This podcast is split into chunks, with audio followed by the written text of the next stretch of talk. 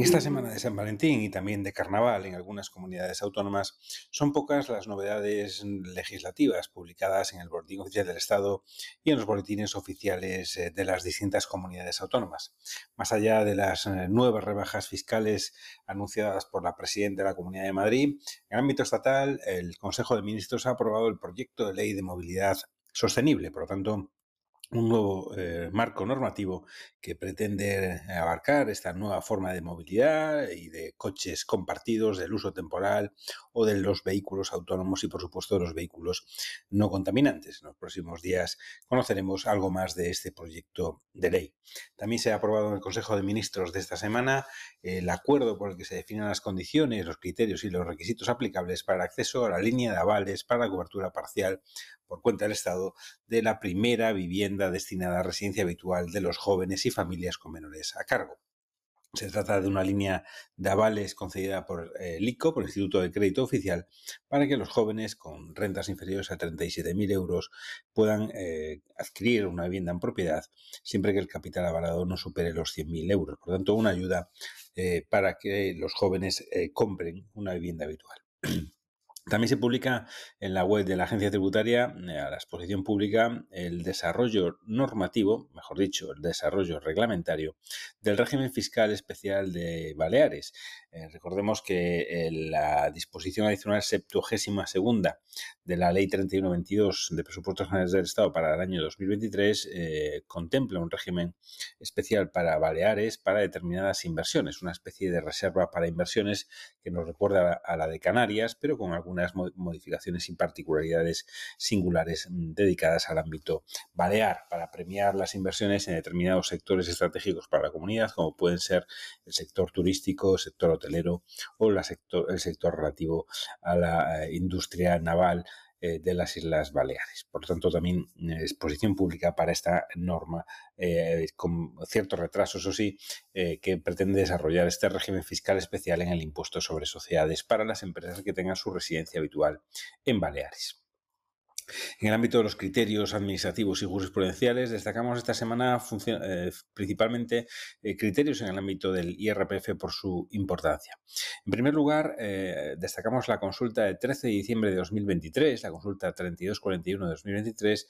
que asume la Dirección General de Tributos el criterio del Tribunal Supremo y concluye que los días de ida y vuelta al extranjero resultan computables a los efectos de la exención del 7P de la Ley del Impuesto sobre la Renta de las Personas Físicas. Esta exención, como sabemos, es muy discutida por parte de la agencia tributaria, llegando a mm, excluir del ámbito de aplicación de la exención los días de tránsito, los días de eh, viaje de ida y de viaje de vuelta. Pues bien, el Tribunal Supremo eh, estimó que esto no era eh, correcto y la Dirección General de Tributos, a través de esta consulta, lo que viene a hacer es a, incluir en la exención también los días de desplazamiento. por lo tanto, comprendiendo también los días de llegada y de partida con independencia del día. ¿eh? Por lo tanto, eh, el criterio del Tribunal Supremo considera que la línea interpretativa que ha de seguirse es la, eh, la que concluye que es coherente y razonable interpretar que los términos trabajo efectivamente en el extranjero comprenden los días de llegada y de partida. Por tanto, no tomar en consideración esos días entrañaría una interpretación contraria a los postulados que presiden la regulación de esta exención. En esta misma línea de los trabajos eh, realizados en el extranjero, destacamos otra consulta también relevante eh, por la singularidad del caso, pero también por lo que significa, también de 13 de, eh, en este caso, octubre de 2023, consulta de 3240 de 2023, que se refiere a la aplicación también de la exención del 7P por trabajos en el extranjero a una persona que está, que figura como residente español, pero que vive en un yate en Dubái y trabaja para una empresa inglesa. Permaneciendo más de 180 días, más de 183 días, por lo tanto, en ningún otro eh, eh, territorio. En el caso concreto, el consultante eh, no pasaba más de 180 días en territorio español ni en ningún otro país y residía en un yate que estaba con sede, con puerto base en Dubái, pero que viajaba a Francia y a Italia y trabajaba para una empresa eh, ubicada en Inglaterra. Se concluye por la Dirección General de Tributos que se aplica la exención del, CDP, del CDP y señala también esta consulta, y esto es relevante, que eh, el precepto únicamente exige que en el territorio en el que se realizan los trabajos se aplique un impuesto de naturaleza idéntica o análoga al IRPF y no se trate de un país o territorio que haya sido calificado como eh, paraíso fiscal. Por tanto, la exención del 7P eh, depende del cumplimiento de lo indicado y de que exista no, no de que se aplique un impuesto similar al impuesto sobre la renta de las personas físicas. Siguiendo con el IRPF y en particular con la adquisición de créditos a terceros, la consulta de 4 de diciembre de 2023, eh, de, la número 3127 de 2023, se plantea un caso en el que terceras personas adquieren créditos eh, que otros sujetos tenían frente a una sociedad, en este caso una sociedad anónima, y adquieren esos créditos por un precio inferior al valor eh, nominal. Eh, y posteriormente participan en una operación societaria de la sociedad anónima en la que se amplía capital recibiendo estas personas que han adquirido esos créditos acciones de la sociedad y por lo tanto se plantea la cuestión de si ha habido o no una ganancia patrimonial por esa diferencia entre la adquisición por debajo del nominal del préstamo y la eh, obtención de acciones por el eh, nominal. Señala atributos que no se produce una ganancia patrimonial al coincidir el importe satisfecho para la adquisición del crédito con el valor de las, de las participaciones recibidas. Igualmente en el ámbito del IRPF eh, y en concreto en la extensión del 7E, en este caso de la exención por las indemnizaciones por despido, eh, la eh, consulta, perdón, la resolución del TEAC de 18 de diciembre de 2023 aplica el cambio de criterio derivado de las nuevas consideraciones del Tribunal Supremo, la nueva doctrina establecida por el Tribunal Supremo. Y señala el TEAC asumiendo el criterio del Tribunal Supremo, que eh, en el caso de doble vínculo, en el caso de que exista una indemnización por despido percibida por un alto directivo con contrato de alta dirección que a su vez pertenece al Consejo de Administración, esto es el doble vínculo, eh, hay que tener en consideración la aplicación del artículo 7e, que establece que están exentas las indemnizaciones por despido cese del trabajador en la cuantía que se establecen en, el Estatuto de los Trabajadores o en la normativa eh, de eh, desarrollo del Estatuto de Trabajadores. Por lo tanto, aplica también la exención a esa indemnización por, por despido del alto directivo.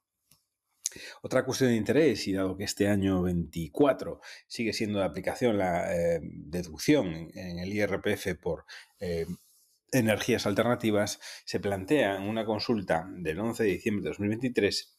si sustituir los paneles térmicos que ya estaban instalados en una vivienda debido a una avería puede aplicar eh, tanto el IVA reducido del 10% como la deducción por obras de mejora de eficiencia energética en el IRPF. Concluye en este caso la Dirección General de Tributos que sí que es posible aplicar esa deducción en el IRPF y lo mismo el tipo reducido del IVA del 10% si se cumplen los eh, requisitos eh, fijados en el precepto de la ley de, IVA. Por tanto, si no se supera el límite del 40% de la aportación de materiales. Por último, destacamos una sentencia, no publicada del todo, en donde el Tribunal eh, Supremo desestima la demanda de responsabilidad patrimonial del Estado eh, derivada de la sentencia de inconstitucionalidad eh, dictada por el Tribunal Constitucional que declaró inconstitucional el sistema de determinación de la base imponible de la plusvalía municipal, del impuesto municipal sobre incremento de valor de los terrenos de naturaleza urbana. El Tribunal Supremo desestima los cuatro primeros recursos presentados por sociedades y por ciudadanos que reclamaban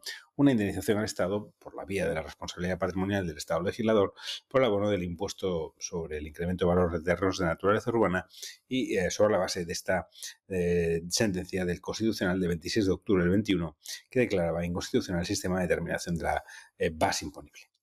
El Tribunal Supremo concluye que eh, la declaración de inconstitucionalidad no conduce necesariamente a calificar de antijurídico el abono de determinadas cantidades y que, por lo tanto, que eso constituye un daño, efectivo desde la perspectiva de la responsabilidad eh, patrimonial. Por lo tanto, niega el automatismo eh, entre declaración de inconstitucionalidad y responsabilidad patrimonial del Estado legislador, en este caso. Por lo tanto, excluyendo la vía de la reclamación de responsabilidad al Estado.